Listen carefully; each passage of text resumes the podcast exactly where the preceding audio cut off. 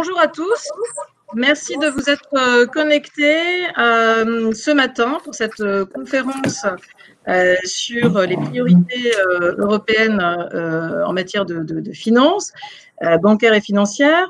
ce matin, nous avons donc le plaisir d'accueillir trois personnes qui sont des auteurs également du magazine du Centre des professions financières et qui, sur, ce même thème, euh, et je pense que vous avez tous euh, lu ou que vous pourrez lire après cette conférence euh, ce magazine, eh bien, eu le, nous ont fait le plaisir d'écrire un, article sur ce sujet dans le magazine qui était sorti au mois de mai 2020. cette conférence est organisée par le Club des marchés financiers et le Centre des professions financières.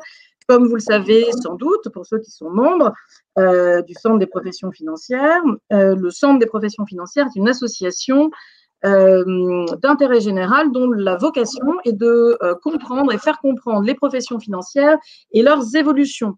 dans ce cadre, un certain nombre de, thématiques, de sujets très importants ont fait l'objet d'événements, euh, de euh, manifestations, de conférences, maintenant de conférences en, distanciel, de webinars et aussi de publications comme ce magazine. Euh, des sujets comme les priorités européennes, comme la finance durable, comme des sujets autour du, climat, mais aussi sur les, les, innovations dans la, dans la finance, des problématiques d'intelligence artificielle, de blockchain. Donc les sujets sont extrêmement larges et effectivement reflètent aussi cette vocation du centre de faire comprendre les évolutions euh, de la planète finance. Euh, alors, euh, la table ronde que nous avons constituée ce matin, et on en est, on est particulièrement heureux de pouvoir accueillir Pervenche Bérès, Édouard Fernandez-Bolo et Stéphane Janin, car ils représentent finalement de manière assez complète eh bien, trois euh, point très important euh, du sujet d'aujourd'hui. Pervenche Bérès, en effet, euh, a été est donc membre aujourd'hui de la commission climat finance durable de l'AMF et du conseil d'administration de la Fondation Jean Jaurès. Elle a été députée européenne de 1994 à 2019 et notamment présidente des commissions affaires économiques et monétaires de 2004 à 2009, emploi et affaires sociales de 2009 à 2014, euh, rapporteur aussi de la commission spéciale sur la crise financière, économique et sociale en 2010-2011. Et euh, j'avais noté aussi, euh, euh que vous aviez été co-rapporteur de la réforme des ESA. Et c'est un sujet qu'on ne traite pas d'ailleurs ce, matin. Euh, Édouard Fernandez-Bolo, qui a commencé par la philosophie, puisqu'il est agrégé de philosophie, qui voilà, tout mène à la BCE. Euh, et donc euh, euh, a également, également passé par, par Normal et donc depuis 2019, membre du conseil de surveillance prudentielle du MSU, du mécanisme de surveillance unique, et du comité de pilotage du conseil de surveillance prudentielle. auparavant, il était secrétaire général de, la CPR, et, donc effectivement avec une carrière à la Banque de France, à la Commission bancaire, à la CPR. Euh, et puis, euh, euh, donc, Edouard, vous êtes aussi chevalier de l'Ordre national de Légion. Toutes mes félicitations. Stéphane, Stéphane Janin, donc, est Head of Global Regulatory Development de AXA Investment Managers. et donc, dans ce cadre-là, elle s'occupe beaucoup justement d'évolution, développement de réglementation au niveau euh, mondial et donc européenne aussi, bien sûr.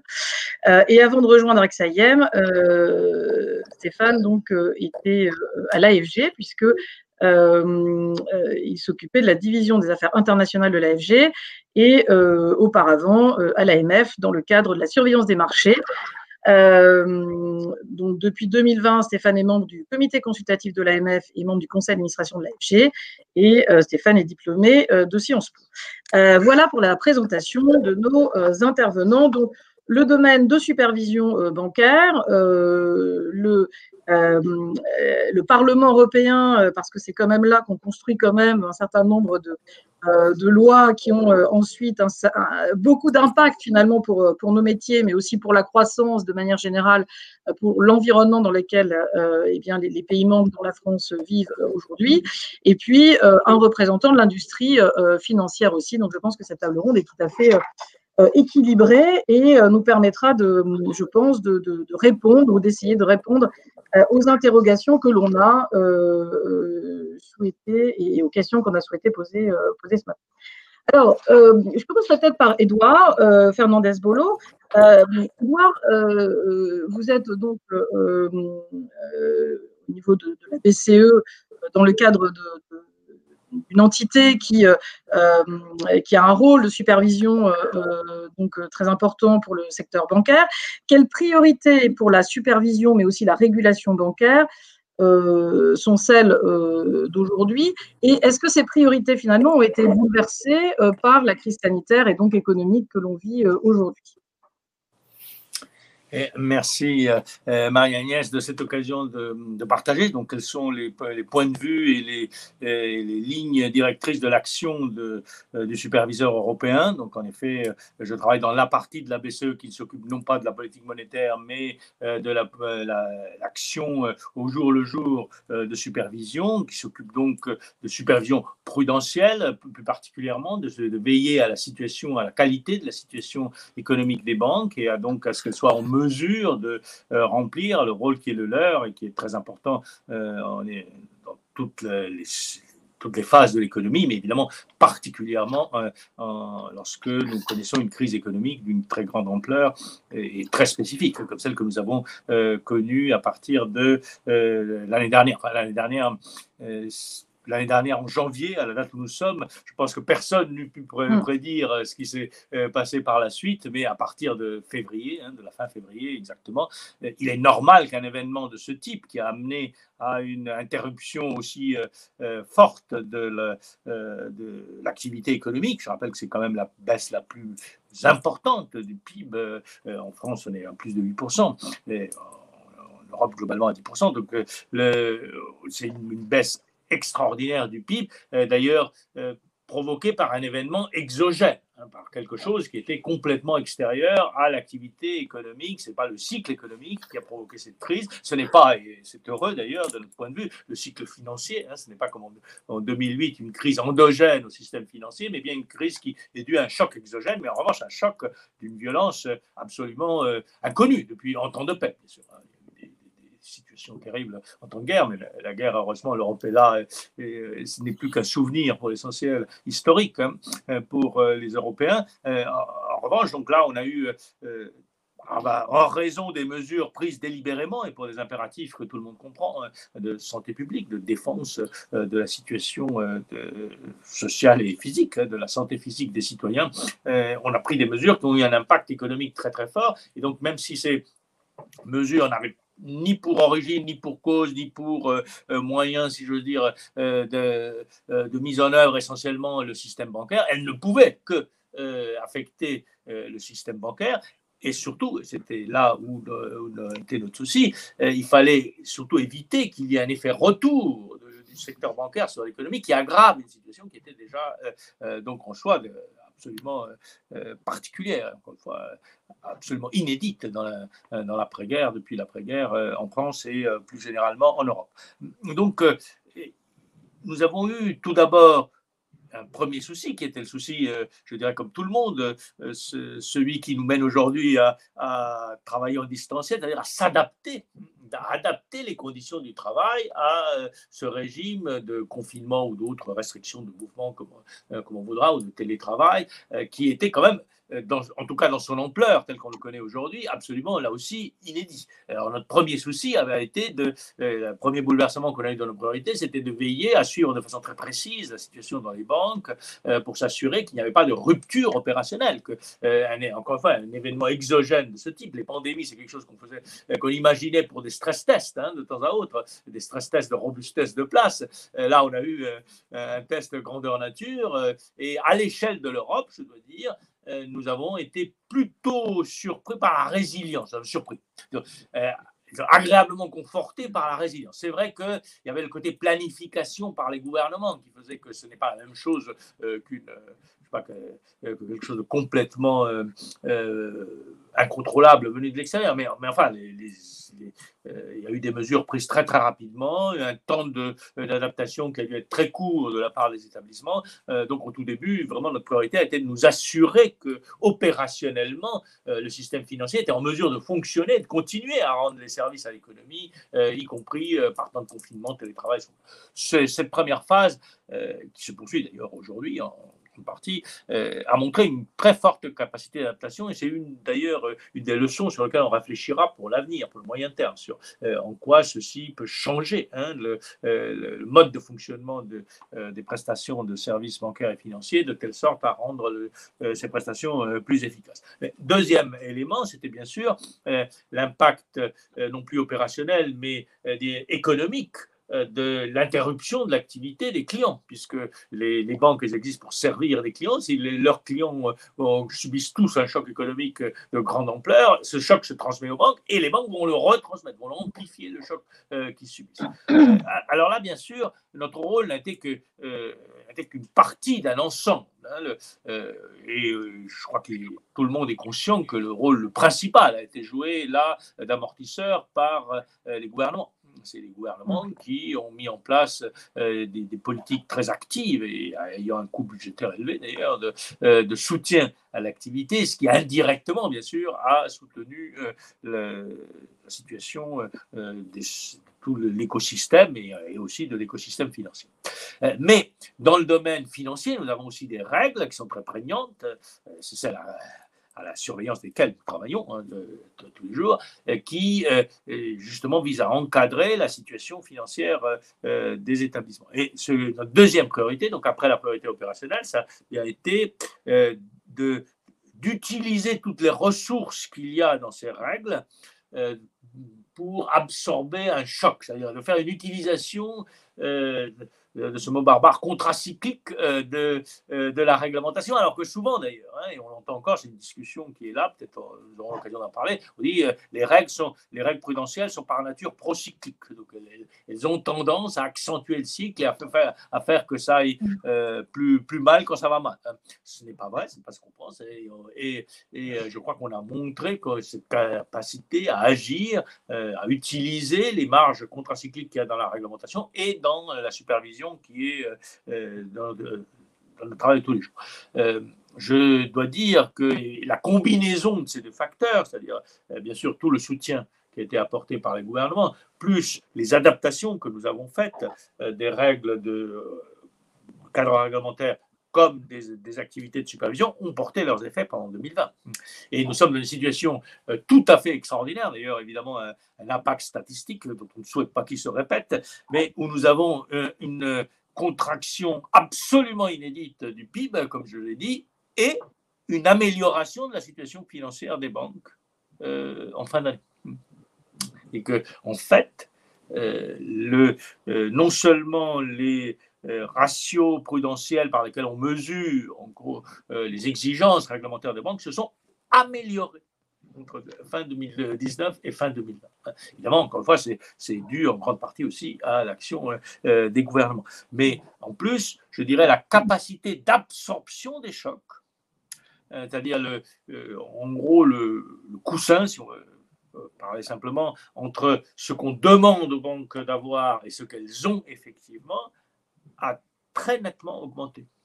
Euh, à la suite de toutes les mesures que nous avons prises, en gros, on peut dire qu'à la fin de l'année, le coussin, euh, donc euh, la marge que les banques ont pour absorber des pertes futures, a doublé pour l'essentiel. Entre un tout petit peu moins, mais presque a doublé. je parle au niveau de, de l'Europe tout entière. Hein.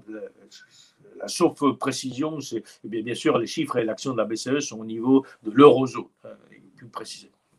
Euh, donc, euh, euh, la, marge, la marge a doublé, passant de 2,8 points à 5,4, donc ben, alors même que le, le financement de l'économie s'est maintenu.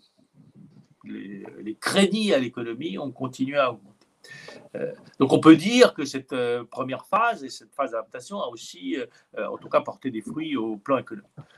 Mais on est tout à fait conscient que cette situation, encore une fois, est due au soutien absolument extraordinaire que les gouvernements ont fait à l'économie. Il n'y a pas eu de soutien direct euh, du système bancaire, d'ailleurs, euh, il n'en avait pas besoin, c'est la preuve, hein, les chiffres que je viens de vous citer, euh, mais il y a quand même un effort absolument considérable de soutien à l'économie qui a indirectement profité au système bancaire. Donc maintenant, notre but, et là, c'est clair que c'est la position dans laquelle nous sommes dans le cycle et celui-là. Nous ne sommes pas aujourd'hui dans une situation de détérioration des bilans bancaires, mais on sait très bien que cet effort, il faut maintenant savoir, euh, on a, si je, si je veux dire, on a réussi à amortir le choc initial, maintenant il faut être capable de rebondir. Et capable de rebondir, ça veut dire qu'il faut quand même que l'économie revienne à des situations plus normales. Et qu'il faut préparer cette sortie. Euh, des situations anormales. C'est donc, euh, bien sûr, on la prépare, on reste dans cette idée, en maintenant les, euh, toutes les caractéristiques de la, de la supervision le temps qu'il faut, et on a dit, nous, qu'on maintiendrait certaines des dispositions de supervision jusqu'en 2022, donc on donne le temps hein, au système euh, bancaire et financier euh, de, euh, pour préparer la sortie, mais il faut effectivement qu'il la prépare. C'est-à-dire qu'il se prépare à un moment donné où on arrêtera de garantir, les, États arrêteront de garantir les prêts, les États arrêteront de décréter des moratoires pour les échéances de remboursement, et où donc, à un moment donné ou à un autre, on est sûr que va se manifester, se traduire la détérioration euh, de la situation économique dans les bilans bancaires. Il est impossible que cette situation où les bilans bancaires euh, s'améliorent alors que la situation euh, économique détériore continue. Donc il faut préparer justement ce choc qui va venir, qu'il faut essayer de, dont il faut éliminer l'effet de falaise, qu'il faut essayer de lisser dans le temps. il est absolument nécessaire que l'on fasse ça. C'est pourquoi les, priorités que nous allons avoir cette année, c'est cette préparation. C'est cette préparation de, du système bancaire à la sortie. Et pour cela, la, la clé euh, sur laquelle nous allons insister énormément cette année, c'est l'anticipation. Nous avons acheté du temps, euh, un temps que les citoyens payent euh, de façon, forte. il faut utiliser ce temps. Il faut que les banques utilisent ce temps pour bien se préparer, pour bien anticiper les problèmes qui vont venir et être capable de les traiter parce qu'on sait très bien que les problèmes qui ont été détectés et analysés sont plus faciles à traiter ex ante que ex post. Et donc, c'est bien cette, cette activité. On a, on a dit plusieurs fois, je crois que c'est une formule importante, il faut, même si on est aujourd'hui sous calmant, il faut toujours garder le thermomètre, il faut se préparer à sortir. Euh, de la situation où on est sous calme. Hein. Euh, donc, il faut absolument identifier les difficultés des clients, les suivre de façon très précise et être capable d'anticiper les problèmes pour essayer de trouver euh, la solution. Il y aura pas des, il y aura des faillites. C'est impossible. J'ai lu qu'en France, on est dans la situation la plus basse historique des faillites. C'est impossible qu'on continue comme ça. Mmh. il y aura à nouveau des faillites et je, je pense que plutôt plus que, que moins qu'auparavant. Mais on sait très bien que dans les faillites, plus les difficultés sont anticipées, plus on restructure les prêt à l'avance avant que la situation soit donnée, et mieux on s'en sort, euh, grosso modo. Donc c'est exactement ça qu'on demande. On demande un, affinement du pilotage du risque de crédit dans les banques.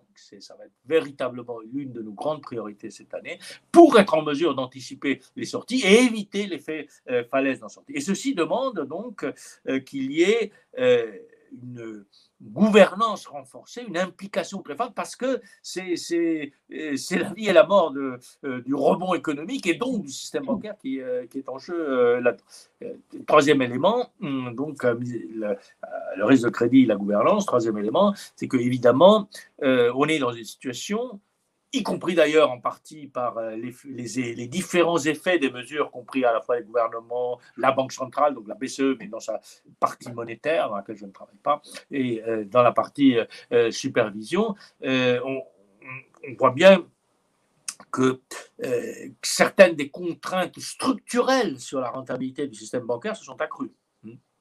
Euh, on a euh, les, taux ultra bas, on sait très bien que quelque, euh, quelque part c'est très difficile.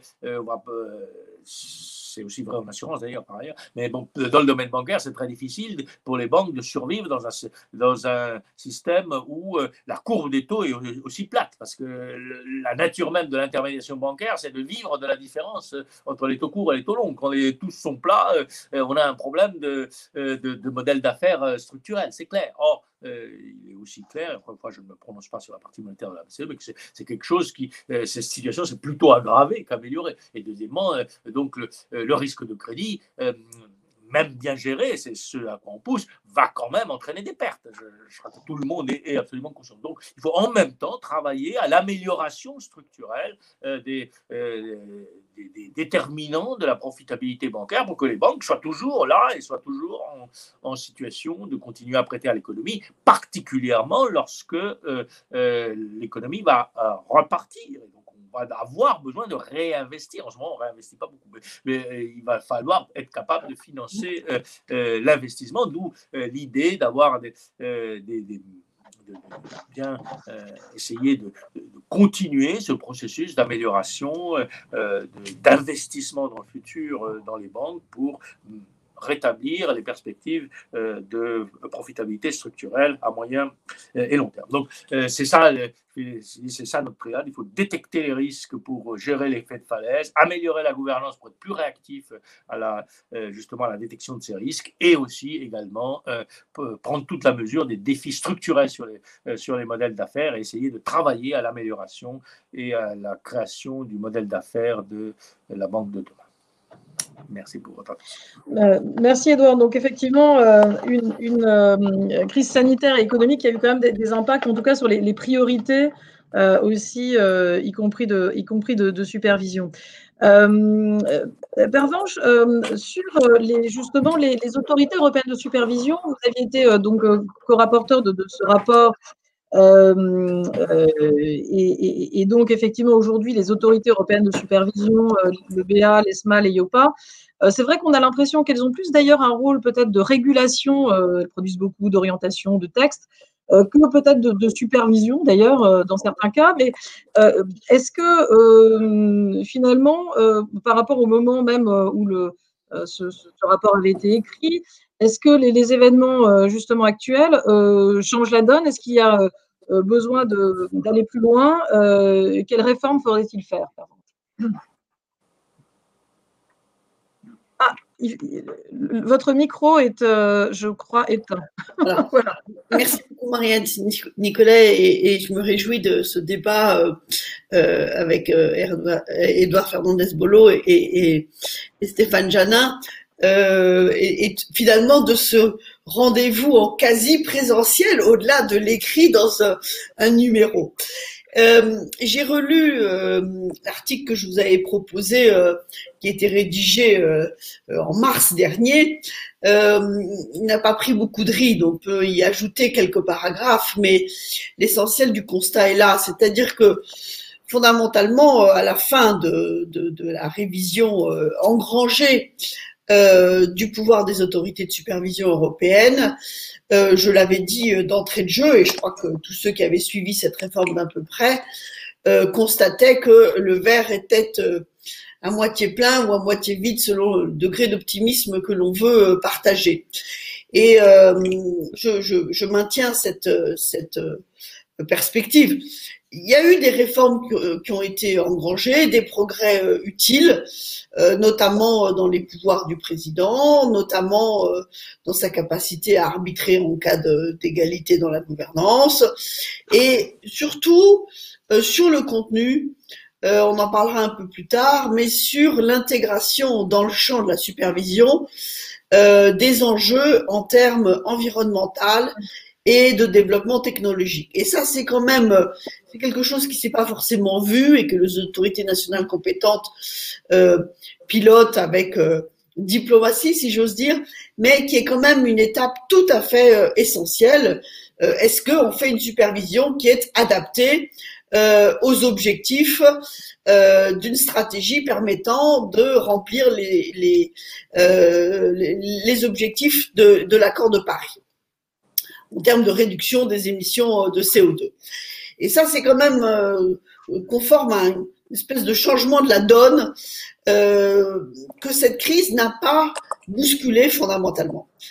Alors, une fois que j'ai dit ça, je voudrais d'abord indiquer quelles sont pour moi les étapes futures et les raisons de réouvrir je l'espère, le plus vite possible finalement ce dossier et euh, ce que je pense de euh, la façon dont la Commission européenne pour l'instant euh, le traite. Bien sûr, tout le monde est traumatisé par les, épreuves qu'il a dû franchir ou affronter lors de, de, de, la révision elle-même, mais c'est pas une raison pour ne pas remettre l'ouvrage sur le métier. Les raisons qui, pour moi, euh, m'incitent à penser qu'il faut réouvrir sans trop tarder ce dossier, ben, vous vous souvenez comment même où on concluait l'accord, euh, l'autorité bancaire européenne n'avait pas de gouvernance puisqu'on était dans un pouvoir euh, intérimaire et c'est permis de laisser le jeu euh, ce que j'appelle le petit jeu du je te tiens par la barbichette, tu me tiens par la barbichette, pour ne rien faire dans le cas de Danske Bank. Euh, ce qui était vraiment, euh, si vous m'autorisez le mot fort, un pur scandale. les services avaient identifié un problème, mais les autorités nationales compétentes ont refusé de pointer du doigt euh, les autorités qui étaient euh, visées. Et ce qui est paradoxal, c'est que c'est quand même euh, une affaire qui a été aggravée par la survenance de l'affaire Virkard, car je le dis très sans, sans, sans, sans, sans, pudeur, la grande difficulté dans cette euh, révision, ça a été euh, euh, les autorités nationales qui ont mobilisé leur puissance publique pour empêcher de se voir dépouiller de, tel ou tel pouvoir de supervision au profit d'une supervision européenne plus intégrée. Et derrière, il y avait cet argument qui était de dire le superviseur n'a pas besoin d'un superviseur.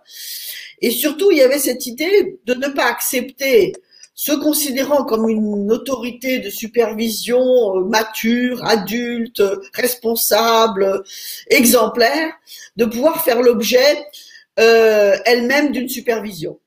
Moi, je leur disais toujours, mais si vous êtes euh, tellement vertueux, mettez votre vertu au service du collectif et participez, comme nous le proposions, à des missions conjointes euh, au nom de votre expertise pour aller vous assurer que des petits mauvais euh, soient redressés. Et cet argument n'a pas suffi.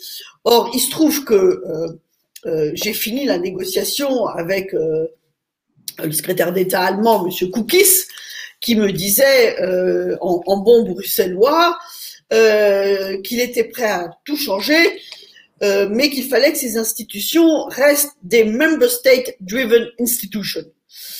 Euh, ce qui en dit long sur l'état d'esprit dans lequel nous étions. Or, l'affaire Virkard a révélé euh, une carence dans le dispositif de supervision entre la BaFin et l'autorité comptable et a obligé la Commission européenne et l'ESMA à ouvrir une enquête particulière. Euh, je crois qu'il y a des leçons à en tirer.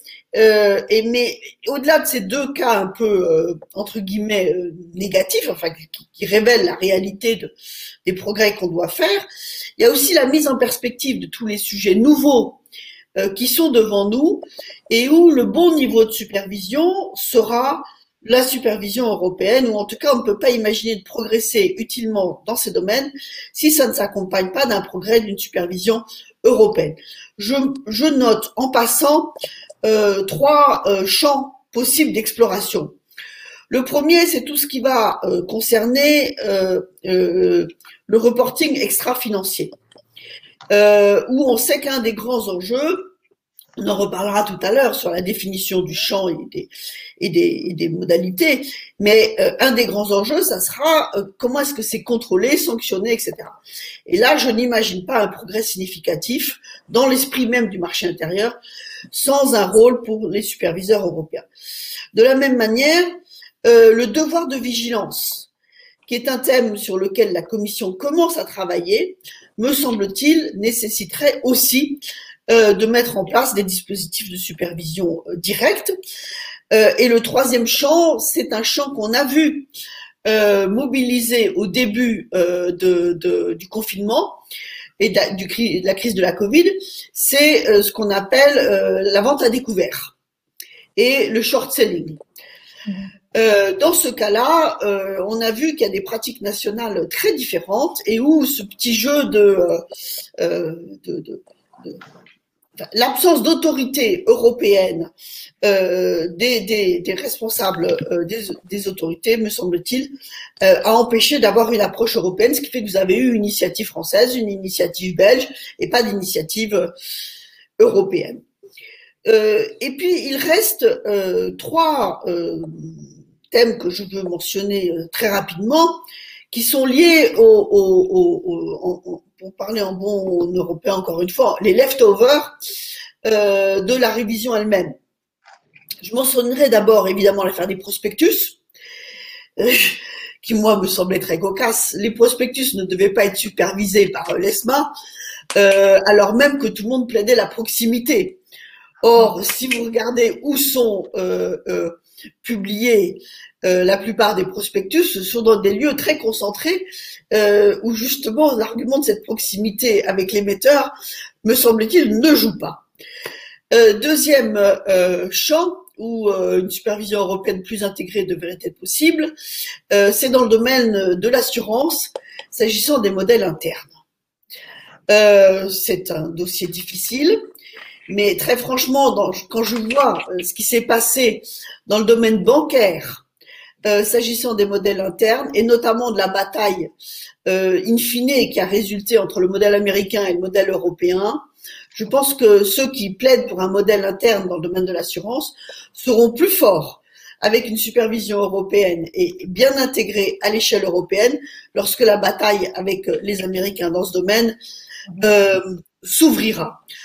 Euh, voilà l'essentiel de, Et puis évidemment, il y, a, tout le développement qui va se faire et qui est renforcé par euh, euh, la Covid, qui est le développement des nouvelles technologies et de leur impact en, termes de supervision. Vous avez mentionné les blockchains tout à l'heure, c'est évident. Un petit mot pour conclure sur ce qu'a fait la Commission depuis, et notamment sur le plan d'action d'octobre dernier. Dans ce plan d'action, il y a deux, trois points que je trouve très utiles, notamment cette idée d'un accès unique sur les données, encore que la question du coût de l'accès aux données sera un point majeur euh, si on veut avoir un vrai marché unique et une utilité de cette base de données. Euh, L'avancée d'une harmonisation de la retenue à la source et de travaux sur euh, le droit de la faillite, encore que je ne suis pas encore tout à fait certaines des conditions dans lesquelles on pourra progresser sur ce domaine euh, que certains considèrent par essence comme régalien. Mais là où je veux marquer ma surprise, c'est euh, au fond, on a l'impression. D'abord, il faut savoir que ce plan d'action, qui est quand même une pièce tout à fait essentielle, est sorti là aussi en période d'intérim, puisque le commissaire était quasiment en partance. Hein, euh, ou c'est pas lui il l'a présenté, enfin, c'était pas du tout, bon, c'est pas lui qui va le porter, c'est pas bon. Euh, et on ne parle pas de la révision de la gouvernance des ESA. Parce qu'on a l'impression que l'expérience de la précédente révision a refroidi euh, les ardeurs. Or, l'actualité entre euh, l'ardeur initiale et, le moment où ce plan d'action sortait aurait justifié un nouvel élan pour cette supervision, mais ils n'ont pas osé y aller, ils n'osent pas y aller. Euh, je sais bien qu'il ne faut pas recommencer deux fois les mêmes bêtises, mais quand même. Euh, et l'autre chose qui me gêne, c'est que ce plan d'action pour l'union des marchés des capitaux est présenté comme un élément, alors qu'il y a beaucoup d'autres éléments d'un puzzle euh, qui doivent être intégrés, notamment la stratégie verte, euh, qui n'est pas un épiphénomène pour une union des marchés des capitaux en cohérence, le développement du digital et le développement d'une stratégie euh, euh, pour les particuliers et la protection de l'investisseur. Et tous ces éléments ne sont pas un plan d'action normalement, c'est pour présenter une approche globale. Or pour l'instant, tout ça est présenté en pièces détachées et sans que ce qui devrait venir en top, à savoir une supervision cohérente, euh, ne soit sur la table.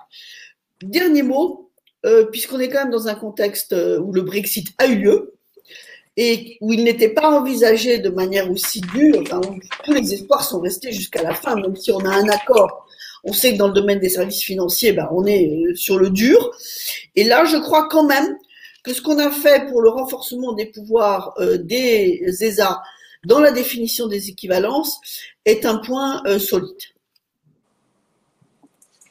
Merci beaucoup, euh, Sur, ce euh, sujet justement des évolutions euh, des, autorités euh, européennes de supervision et peut-être Stéphane notamment de, l'ESMA, est-ce que tu as un point de vue complémentaire Alors, bah, écoute, merci pour la question et bon, bonjour ou rebonjour à, à Edouard et Pervenche. en fait, sur pas mal de points, je vais rejoindre, je pense, ce que vient de dire Pervenche Berès.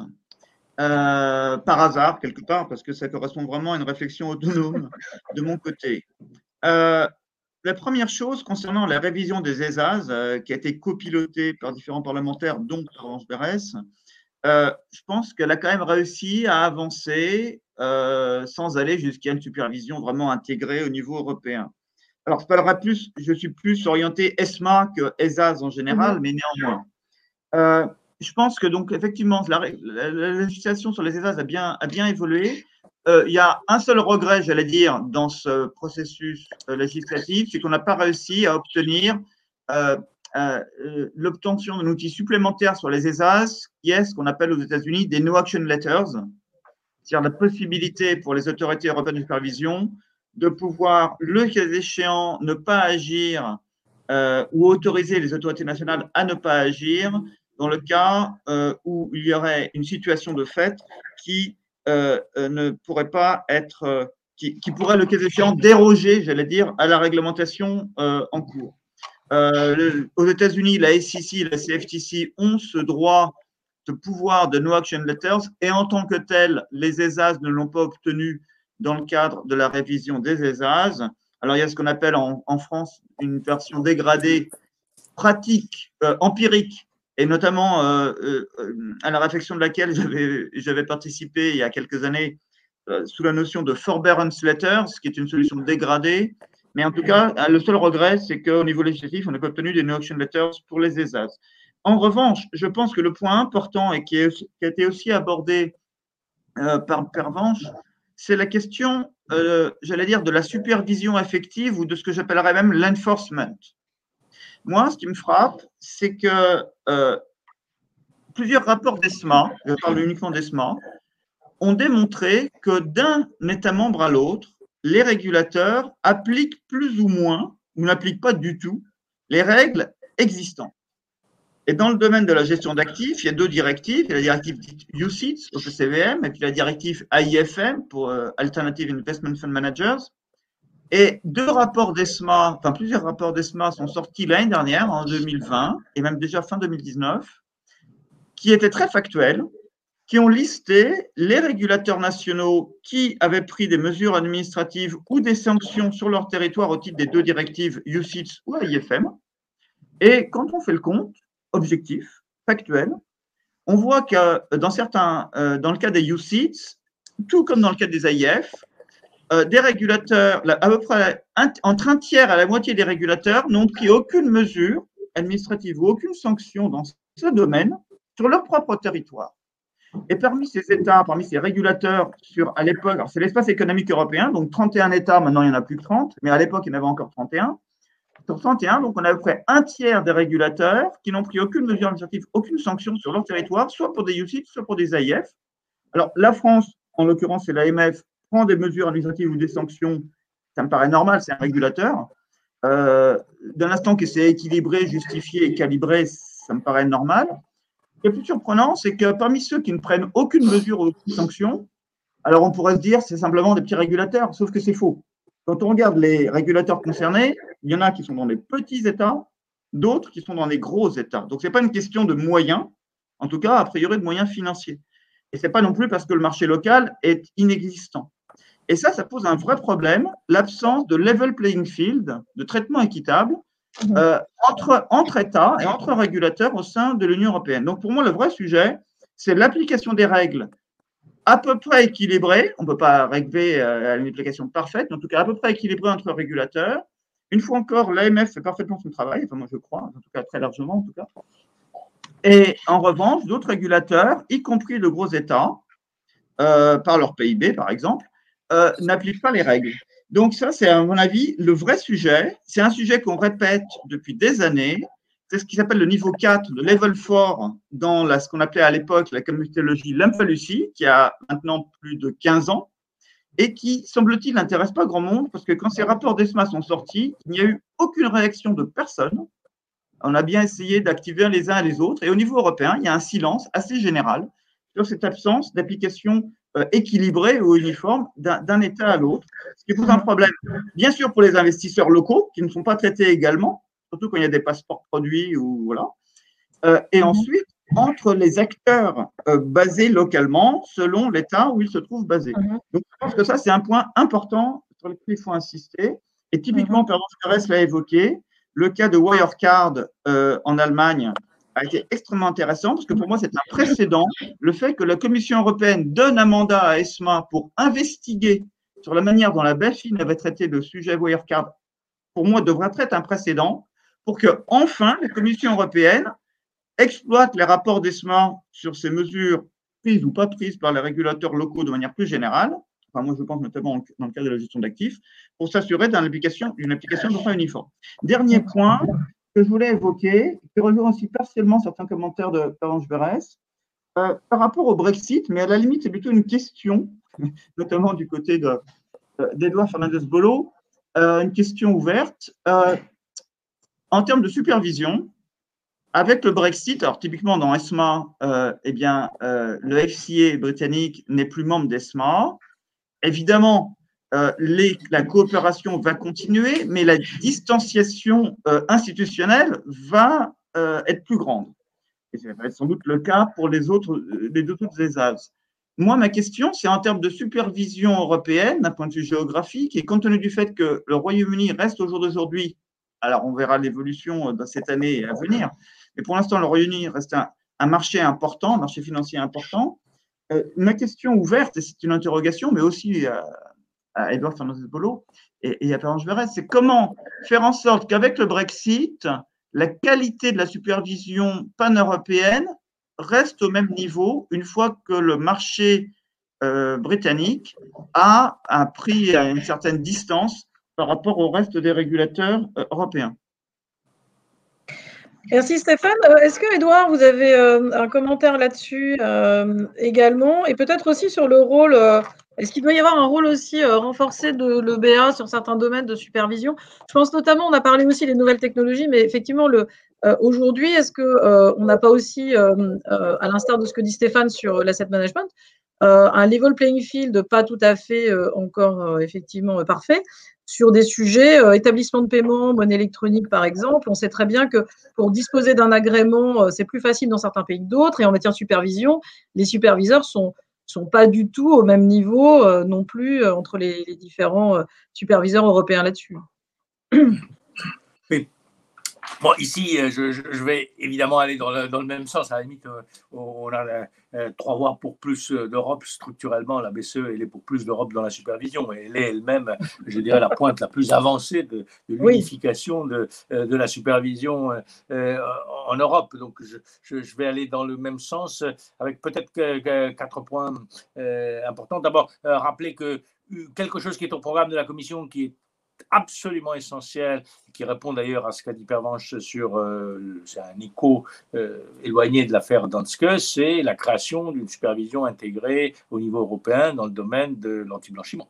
Ça, mmh. je crois que c'est absolument une urgence si on veut une plus grande efficacité de cette supervision euh, au niveau euh, européen. Donc ça, c'est sur la table. Deuxième, deuxième élément, toujours dans le domaine des risques émergents, il y a des initiatives, je, mentionne le projet donc euh, DORA, de renforcer aussi la coordination, le niveau européen de la coordination dans la supervision euh, du cyber-risque. C'est aussi un risque émergent.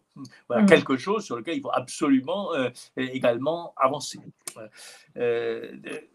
troisièmement, en effet, dans le euh, dans, le, dans, le, domaine du, risque climatique, on n'en est qu'à ses débuts. Pour l'instant, il n'y a pas une organisation, un rôle pilote débat qui est très euh, euh, intéressant et important, mais je pense qu'il faudra aller plus loin.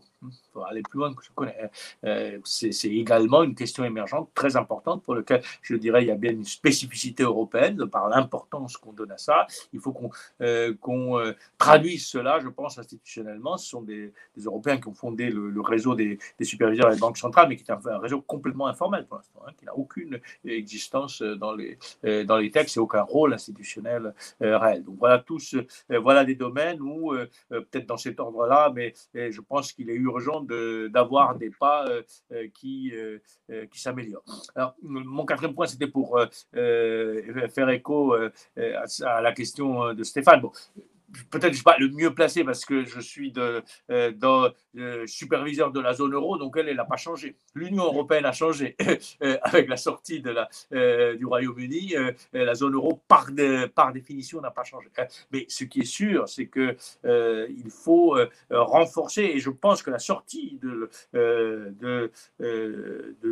Royaume-Uni, que la BCE, et je le répète ici, a vraiment regretté, c'est pas elle se prononcer sur des, questions politiques, mais euh, n'est pas en soi une bonne chose, mais doit être prise quand même comme une opportunité pour renforcer, euh, je dirais, la convergence à l'intérieur de ce qui reste de l'Union européenne, de, l'Union européenne à 27, euh, dont dans le domaine bancaire, évidemment, l'Union bancaire est, une pointe avancée. Je me demande d'ailleurs si toutes les dispositions qui ont été prises pour le fonctionnement de l'EBA, donnant un quasi droit de veto aux non-Union européenne, aux non-Union bancaire, ont vraiment leur raison d'être, hein, de continuer.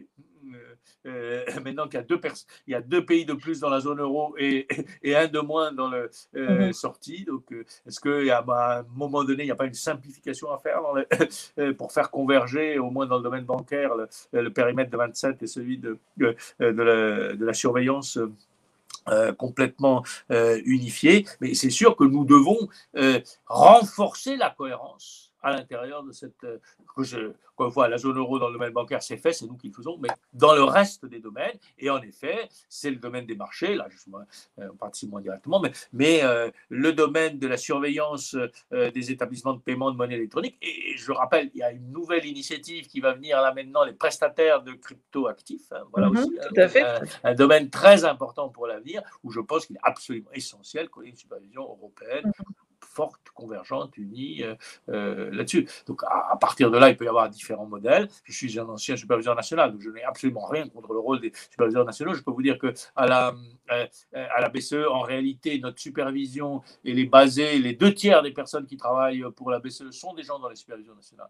Donc il, y a en réalité un cercle vertueux enclenché. le renforcement de ces moyens peut être un renforcement de la supervision européenne, pourvu, et c'est là où je reviens, pourvu qu'il y ait un renforcement des mécanismes de décision et qu'ils soient euh, renforcés au niveau central. Hein.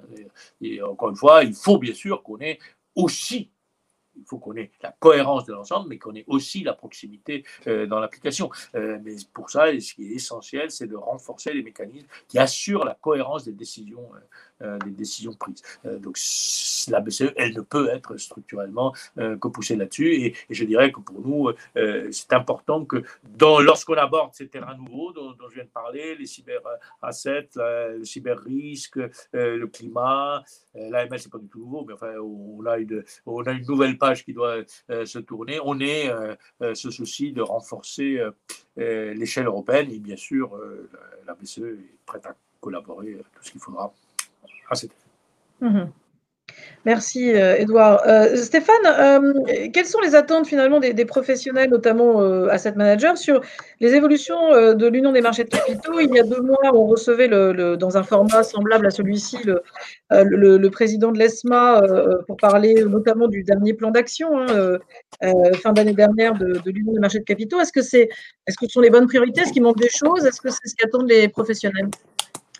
Alors, euh, merci Marie-Agnès pour la question.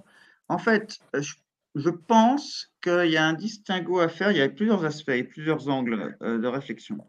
Premier aspect, je pense qu'il faut distinguer le marché unique des capitaux pour les professionnels et le marché de capitaux pour le, ce qu'on appelle le retail, mm-hmm.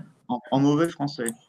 Euh, je pense que nous, en tant qu'asset managers, on a des clients à la fois institutionnels, professionnels, donc, et des clients retail. Euh, ce qui est sûr, c'est que du côté des clients professionnels, le marché des capitaux, en tant qu'asset manager hein, et avec des clients professionnels, il est relativement déjà atteint sous notre prisme nous, hein, asset manager. Euh, on peut, grâce aux directives européennes, prester à travers le marché unique auprès de clients professionnels sans, de sans difficulté majeure. En revanche, je pense que le vrai challenge qui reste, c'est pour faire du marché unique, euh, il y a, l'adjectif unique, un hein, single, euh, un vrai marché unique pour les investisseurs de détail. Et autant jusqu'à présent, on a eu une directive, mais qui remonte, sauf erreur de ma part, la première directive UCITS euh, date de 1985, elle a été révisée quatre fois, on, est à UCITS 5 maintenant. Autant la directive UCITS a été un succès pan-européen avec un produit d'épargne, l'OPCVM, retail, donc offert à l'échelle du marché unique et assez relativement, de manière relativement efficace. Autant, depuis cette première expérience, on n'a pas vraiment rencontré de succès similaire. Et euh, par exemple, euh, la Commission européenne, il y a quelques années, mais ça remonte maintenant, je crois, euh, déjà à 2013, donc c'est plusieurs années, a voulu lancer un produit complémentaire du UCITS, qui était le produit LTIF, European Long Term Investment Fund, Fund comme produit potentiellement d'épargne retail pan-européen sur des actifs euh, différents des valeurs mobilières, par exemple euh, des investissements dans l'immobilier ou dans le private equity.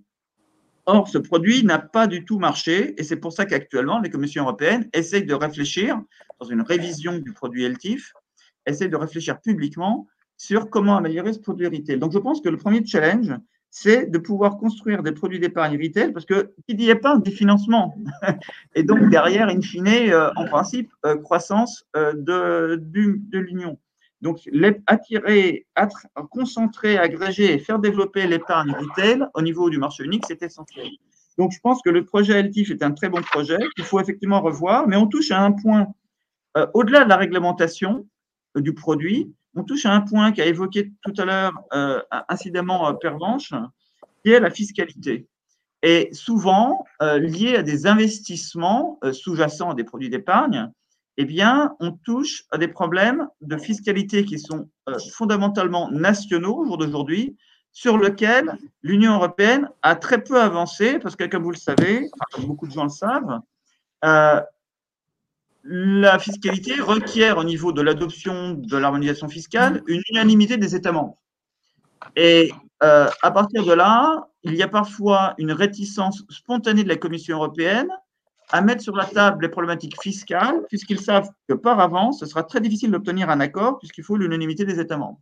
Mais typiquement, sur ce fonds d'épargne de long terme, DELTIF, on a constaté, par exemple, en matière d'actifs immobiliers, que les différentes euh, les différences fiscales sur les actifs immobiliers d'un État à l'autre généraient de fait une, absence de lancement de produits immobiliers pan-européens que nous, nous souhaitons fondamentalement. En France, on a l'OPCI, euh, qui est un produit retail d'épargne en matière immobilière. On souhaiterait tout à fait favoriser cet produit d'épargne français, l'OPCI, au niveau pan-européen retail, simplement la problématique fiscale fait qu'on n'arrive pas à le euh, vendre, j'allais dire, à l'exploiter en dehors des frontières.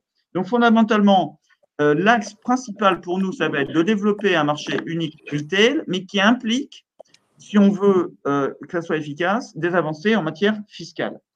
ça, c'est un premier aspect. Le deuxième aspect fondamental qu'il faut intégrer fondamentalement dans les évolutions réglementaires sous l'angle de l'union des marchés de capitaux, c'est la dimension compétitivité pendant trop longtemps, la Commission européenne ne s'est intéressée qu'au marché unique, marché intérieur. Or, qu'est-ce qu'on a constaté? C'est que nous, nos principaux concurrents sont américains. Hein. Dans les 20 premières sociétés de gestion mondiale, vous en avez au moins 15, à peu près 15, qui sont basés aux US. Eux ont un marché domestique qui est autant que l'Union européenne, sur lequel ils amortissent les coûts, ce qui fait qu'ils peuvent après être très compétitifs en termes de coûts pour les marchés d'exportation, dont l'Union européenne. Et donc, la part de marché des acteurs US tente à augmenter dans l'Union européenne. Alors, c'est le jeu de la libre concurrence, bien sûr. La difficulté, c'est qu'on est, on face très souvent à une sorte de dumping, euh, de fait, en tout cas, euh, des acteurs américains qui, ayant amorti leurs coûts sur le marché domestique, peuvent, euh, c'était le cas sur les séries de télévision, les séries télé dans les années 70, c'est la même chose. Une fois amortis leurs produits au niveau local, ils peuvent les exporter à moindre coût. Et donc, ça, ça c'est un vrai sujet, la compétitivité. Et la compétitivité européenne des acteurs basés dans l'UE, elle doit être intégrée dans les évolutions réglementaires. par exemple, actuellement, il y a une révision de la directive AIFM qui est en cours, et c'est un point essentiel pour nous de préserver les acquis de la réglementation AIFM pour ne pas risquer de voir durcir des aspects de la réglementation qui pourraient générer des coûts d'ajustement pour les acteurs UE, qui eux sont centralement basés dans l'UE, euh, qui seraient moins gênants relativement pour les acteurs US qui peuvent compenser ces coûts supplémentaires en Europe par leurs économies sur le marché domestique américain. Donc l'aspect compétitivité pour nous, c'est central. Et enfin, il y a l'aspect souveraineté qui doit être euh, également euh, euh, renforcé d'un point de vue européen, pas de manière du tout défensive, parce que nous, on est pour, un, j'allais dire, une, une compétition ouverte, mais en termes réglementaires, il faut bien s'assurer que l'Europe garde une maîtrise réglementaire minimale de certains pans d'activité. ça a été évoqué tout à l'heure par par Edouard et Pervenche, euh, le plan d'action sur la finance digitale mhm. est très important pour nous. Alors, bien sûr, il y a l'aspect blockchain, il y a l'aspect crypto-assets, et puis il y a l'aspect qu'on appelle euh, cybersécurité, digital operational resilience. Et on compte beaucoup sur ce dernier aspect, digital operational resilience, avec un, règlement qui est proposé actuellement, pour faire en sorte que les prestataires de services auxquels nous, en tant qu'utilisateurs, on doit euh, faire appels, qui sont généralement basés aux États-Unis, il faut bien, euh, avoir conscience, euh, deviennent plus transparents et répondent plus facilement à nos sollicitations lorsqu'on veut faire des due diligence. Parce que typiquement, en matière de prestations de cybersécurité, l'essentiel des prestataires sont non européens et pour l'instant euh, imposent leurs lois aux utilisateurs européens. Et dernière chose en matière de souveraineté, donc l'aspect digital avec un encadrement minimal des prestataires de services digitaux, euh, notamment les plus gros qui sont hors UE. Et deuxième chose, même chose pour les data providers, c'est un peu la même problématique. On se retrouve là encore avec l'essentiel des gros acteurs de data providers, comme pour la cybersécurité, sont largement euh, hors UE, pour leur maison mère, j'allais dire. Et que ce soit pour l'ESG que Bernard Berès évoquait tout à l'heure, les, providers de data ESG les plus gros euh, enfin, les plus, euh, importants ont été rachetés par des acteurs US. C'est vrai aussi pour les index providers, pour les fournisseurs d'indices, et historiquement aussi les fournisseurs de données de marché, proprement dit. Et de, plus en plus, on constate que tous ces pans de data providers se concentrent dans un oligopole de fait, hein, qui sont largement non européens. Et c'est pour ça que nous, nous appelons de nos voeux une législation transversale sur les data providers, avec des principes communs qu'il s'agisse d'ISG data providers, d'index providers ou de market data providers, des principes communs en termes de transparence, en termes de justification des prix et en termes de responsabilité juridique qu'ils devraient assumer vis-à-vis des utilisateurs que nous sommes. Et on, propose de reprendre, repartir de l'exemple de ce qu'on a pu proposer il y a 15 ans et qui a été adopté, la réglementation sur les agences de notation de crédit, pour en quelque sorte élargir l'approche de la réglementation des agences de notation de crédit sur des problématiques de transparence et de responsabilité à ces différents types de data providers, parce que si on ne maîtrise pas la donnée en Europe demain, si on est dépendant de la législation non européenne ou d'acteurs non européens, la donnée, c'est essentiel sur le marché financier, c'est essentiel maintenant pour l'ESG. C'est un point absolument essentiel qu'il faut traiter de manière transversale et centrale et prioritaire au niveau européen. Merci Stéphane. C'est un peu la transition avec notre dernière question qui euh, justement euh, porte sur ces sujets de, finances durables et climat. On en a déjà un peu parlé. Euh, est-ce que ces sujets sont justement suffisamment présents dans les priorités européennes, Pervenche Qu'en pensez-vous? Ah, il, faut remettre le micro. Euh, c'est un sujet qui va être tout à fait euh, au cœur de l'actualité, hein, puisque la Commission euh, doit mettre sur la table une directive, enfin une législation sur le reporting extra-financier, dont l'objectif est évidemment d'alimenter, de documenter cette approche. Mais derrière ça, euh, il faut. Bon, j'ai déjà dit tout à l'heure que la question de savoir comment est-ce que la commission euh, allait réviser la supervision est un enjeu majeur. Et or, on voit bien que si on veut être crédible sur euh, ce reporting extra-financier, euh, les conditions dans lesquelles le, la supervision de ce reporting sera faite est essentielle. Or, j'ai oublié de le dire tout à l'heure, mais normalement, la Commission européenne doit, d'ici la fin de l'année, euh, euh, faire un rapport pour dire comment fonctionne euh, la révision qu'on a engrangée des autorités de supervision européennes. Et donc, je compte sur elle et je lui demande d'explicitement mettre l'accent, notamment sur la façon dont ce qu'on a engrangé euh, en termes de thématiques de, cohérence entre la supervision, la stratégie des autorités nationales de, contrôle et les objectifs de l'accord de Paris, pour parler euh, simplement, euh, auxquels il faut ajouter la biodiversité. Euh, comment est-ce que la Commission va se saisir de cet outil qu'elle a d'ores et déjà entre les mains? Euh, mais euh, dans, on le voit bien, et notamment euh, dans nos travaux euh, à l'AMF, on voit bien qu'il y a un sujet à la fois de, de, de, de base de données, data provider. Là, je suis aussi tout à fait d'accord avec Stéphane Janin. Donc, visiblement, c'est un jour à, à marquer d'une pierre blanche. Euh, mais il y a, y a, derrière ça, il y a plusieurs questions qui vont se poser.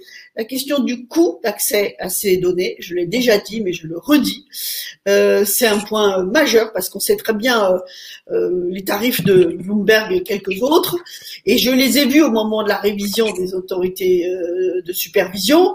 Ils devaient faire l'objet d'une supervision directe par l'ESMA, et ils ont détaché des lobbying, mais redoutables, si je pourrais presque les qualifier à l'américaine, euh, pour empêcher tout progrès dans ce sens. Ils n'ont pas totalement, totalement réussi, mais enfin quand même, euh, on voit la difficulté qui, qui est devant nous.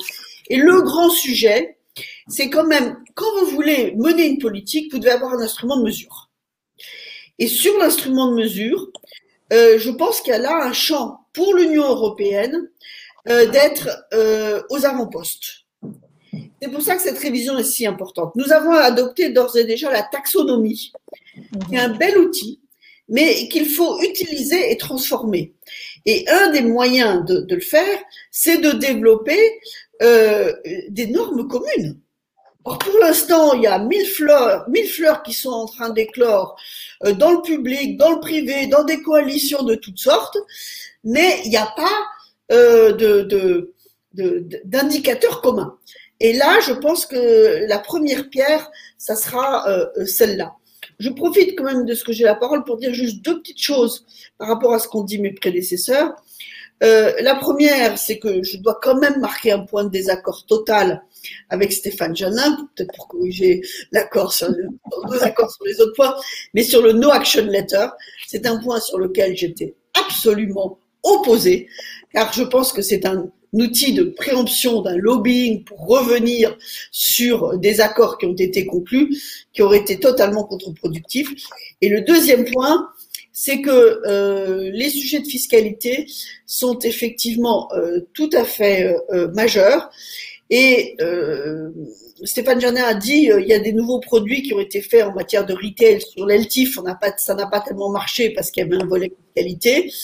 c'est aussi vrai, et peut-être encore plus, à propos du fameux PEP, du, du, du, produit de pension qui a été euh, mal ficelé et sur lequel les sujets de fiscalité ne sont pas bouclés, ce qui interdira sans doute à ce produit d'avoir le succès que certains espéraient en retirer.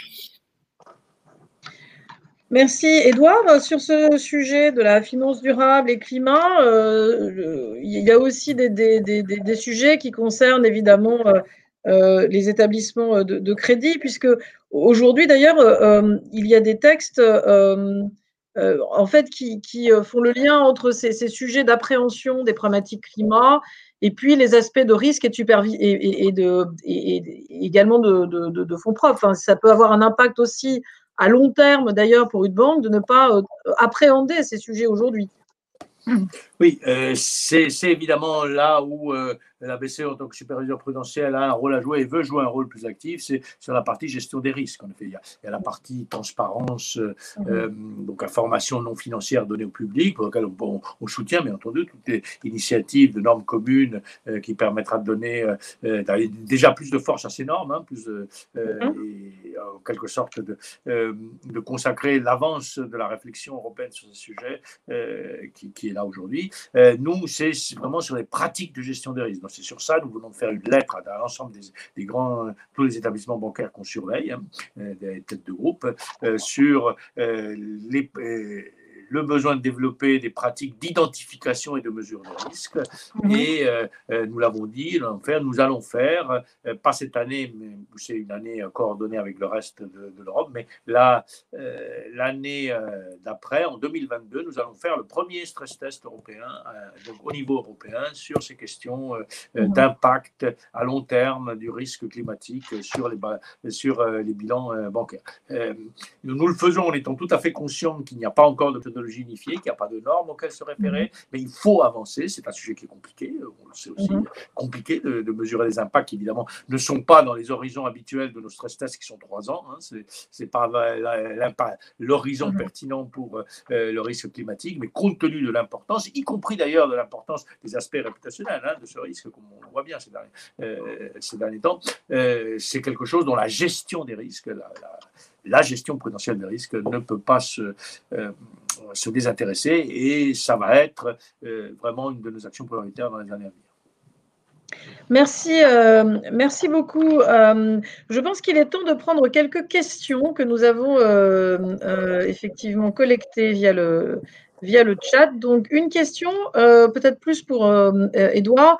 la garantie de l'État des PGE de 6 ans, elle est perdue en cas de restructuration imposée aux banques d'une durée supérieure. Quelles sont les incidences pour les banques en fonds propres? euh, oui, euh, bien sûr. Euh, il y, a deux choses qui sont importantes. Quel, quel, est le cas de perte, restructuration imposée aux banques d'une durée supérieure? C'est pourquoi je hmm. rappelle que le fait de détecter et d'être capable de faire des restructurations hmm. non imposées est quelque chose de très important pour les banques.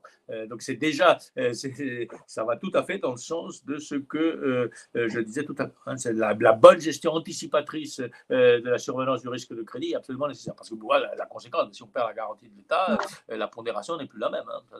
c'est, évident. Ça, n'empêche que si, bien sûr, si le prêt restructuré est bien restructuré, on n'est pas dans, dans une situation de défaut, il ne sera pas en défaut, mais il ne sera pas pondéré à 0% comme la garantie de l'État le, permet. Hum. Très bien. On a une autre question, peut-être plus pour Stéphane, euh, puisqu'on a parlé de Brexit. Est-ce que c'est la fin de la City de Londres? C'est difficile de répondre à cette question, Stéphane. Alors, euh, oui, je ne suis pas euh, Madame Irma, mais ça se saurait. Mais plus sérieusement, en réfléchissant comme ça hein, à chaud, ce qui est sûr, c'est que honnêtement, ils ont pour l'instant une profondeur de compétences euh, professionnelles extrêmement importante. Et euh, ça, ça ne va pas disparaître du jour au lendemain. Donc, du fait de la législation européenne, on voit qu'il y a déjà un transfert de volume d'actifs sur certains segments de marché financier vers l'UE27, ce qui est positif du point de vue de l'UE27, évidemment, pour amener plus d'activités au sein de l'UE27.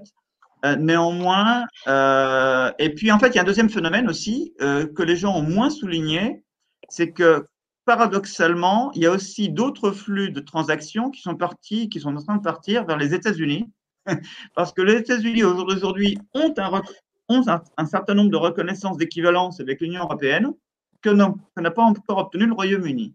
Mmh. Donc, c'est vrai qu'il y a un risque euh, que progressivement, sur ces deux côtés-là, euh, à court terme en tout cas, le Royaume-Uni perd de l'activité et perd peut-être en partie sa, prééminence euh, européenne sur le marché financier.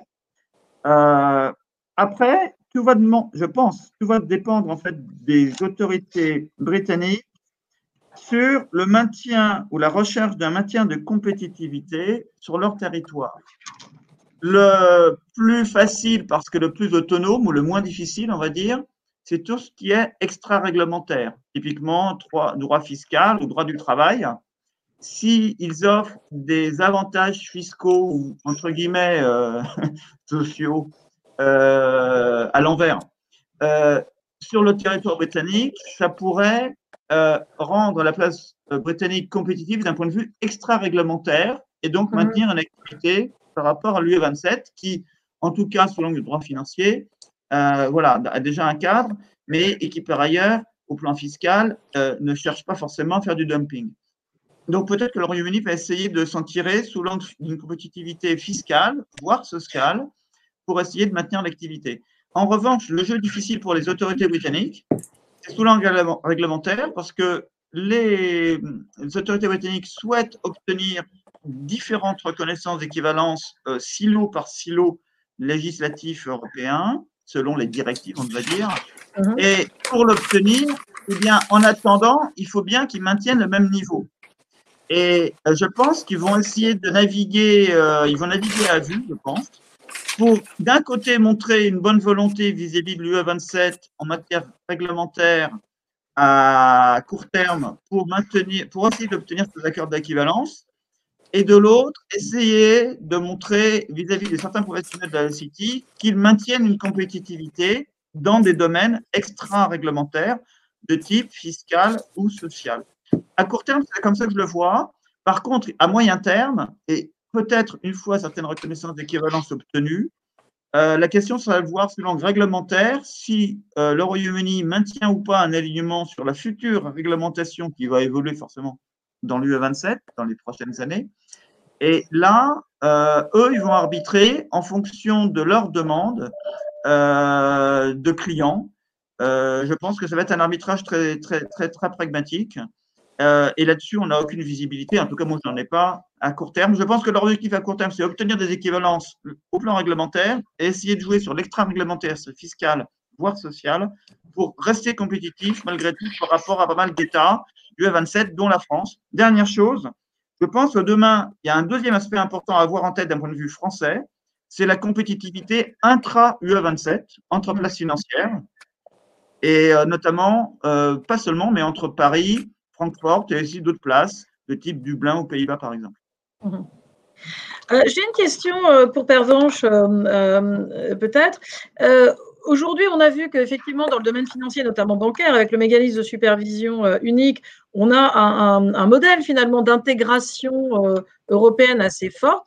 Est-ce que ce modèle euh, peut être pris comme exemple? Est-ce qu'on a des enseignements à tirer pour les autres domaines hors finance, hein, dans lesquels l'intégration européenne n'est pas encore aboutie et dans lesquels il y a encore des, progrès à faire, enfin, sur d'autres thématiques, sur la défense, sur des tas d'autres sujets européens finalement penser à la santé. Par exemple. Euh, autorisez-moi quand même à dire euh, trois petites choses à propos euh, du Brexit. Bien sûr. Parce que je voudrais compléter la remarque qui a été faite. D'abord, ne jamais sous-estimer les Britanniques. Regarde, non mais regardez leur stratégie en matière de vaccin, hein, en matière de vaccination. Hein. ils sont capables du pire et du meilleur. Hein. Ils ont une agilité qu'il ne faut pas sous-estimer. Hein. Deuxième chose, euh, quel que soit le niveau d'équivalence qu'on mettra en place, on a un problème sur la supervision des infrastructures au Royaume-Uni. Et là, ça, c'est un, angle mort qui n'est pas résolu. Et le troisième point, euh, là, Stéphane Janin l'a évoqué à la fin de son intervention, la question de partout où il y a des différences entre nous, et c'est vrai notamment sur la définition des fonds alternatifs, hein, pour pas mhm. parler de hedge fund. Euh, ce sont des champs euh, de concurrence ouverte pour que le Royaume-Uni enfonce des coins à l'intérieur du marché intérieur, en empêchant, une, enfin, en jouant de cette différence pour empêcher l'harmonisation européenne. Donc, euh, voilà, beaucoup de réalisme par rapport à cette situation. Ensuite, je crois que euh, ce que nous avons fait dans le domaine, euh, euh, ce qui a été fait et qui reste à faire, hein, puisqu'on toute cette conférence montre combien il y a des progrès qui sont encore nécessaires, mais c'est vrai que c'est un modèle d'intégration euh, où on a joué à la fois sur l'harmonisation des produits mhm. et sur la structure de gouvernance et donc des supervisions on voit très bien que finalement euh, l'effet de contagion est déjà là, hein, euh, parce que euh, les autorités de régulation, quand on a commencé avec les premiers comités, c'est un temps dont les moins de 20 ans ne se souviennent presque pas, et c'est un modèle que beaucoup d'autres domaines finalement ont engrangé et où je crois il y a une avance d'expérience dans le domaine financier, il faut s'en servir pour le, le, le, pour corriger là où il y a des insuffisances, c'est-à-dire euh, peut-être euh, inciter à aller le plus rapidement possible là où c'est nécessaire et utile sur des supervisions plus intégrées au niveau européen, euh, en étant plus en coordination, enfin en, en incitation à la convergence des régulations nationales. Euh, et moi, je pense que euh, c'est pas une boutade, c'est que le prochain domaine où euh, cette euh, avancée sera nécessaire, c'est sur l'extra-financier, sur la biodiversité et sur la santé. Mmh. Très bien. Alors, on a quelques autres questions. Je ne sais pas si, euh, si voilà, on a une question sur les mesures proposées pour soutenir les assurances, notamment dans le cas d'un allègement de restriction des faillites. Mais là, je ne sais pas si aujourd'hui, enfin, si cette question vous inspire, parce que autour de la table, on a, on a peut-être, euh, euh, je ne sais pas si l'un de vous veut, répondre à, ce, à ce sujet. Qu'est-ce que c'est que les restrictions des faillites? Je sais pas, au niveau de la, question. Euh, si le sujet, effectivement, on n'a pas parlé, euh, on a parlé du, bancaire aussi et, de, et, des aspects financiers, mais, moins effectivement des, des mesures euh, aujourd'hui et des évolutions. Il y a des mesures européennes aussi, évidemment, sur les assurances et notamment sur des évolutions au niveau de solvabilité 2. Mais bon, je pense que là, on n'avait pas forcément prévu d'en parler aujourd'hui. Donc, euh, euh, voilà, je, peut-être un mot. Euh, je pense que cette question vise le fait qu'il faut sortir, ce que je disais tout à l'heure. On va sortir de la situation dans laquelle il n'y a pas de faillite.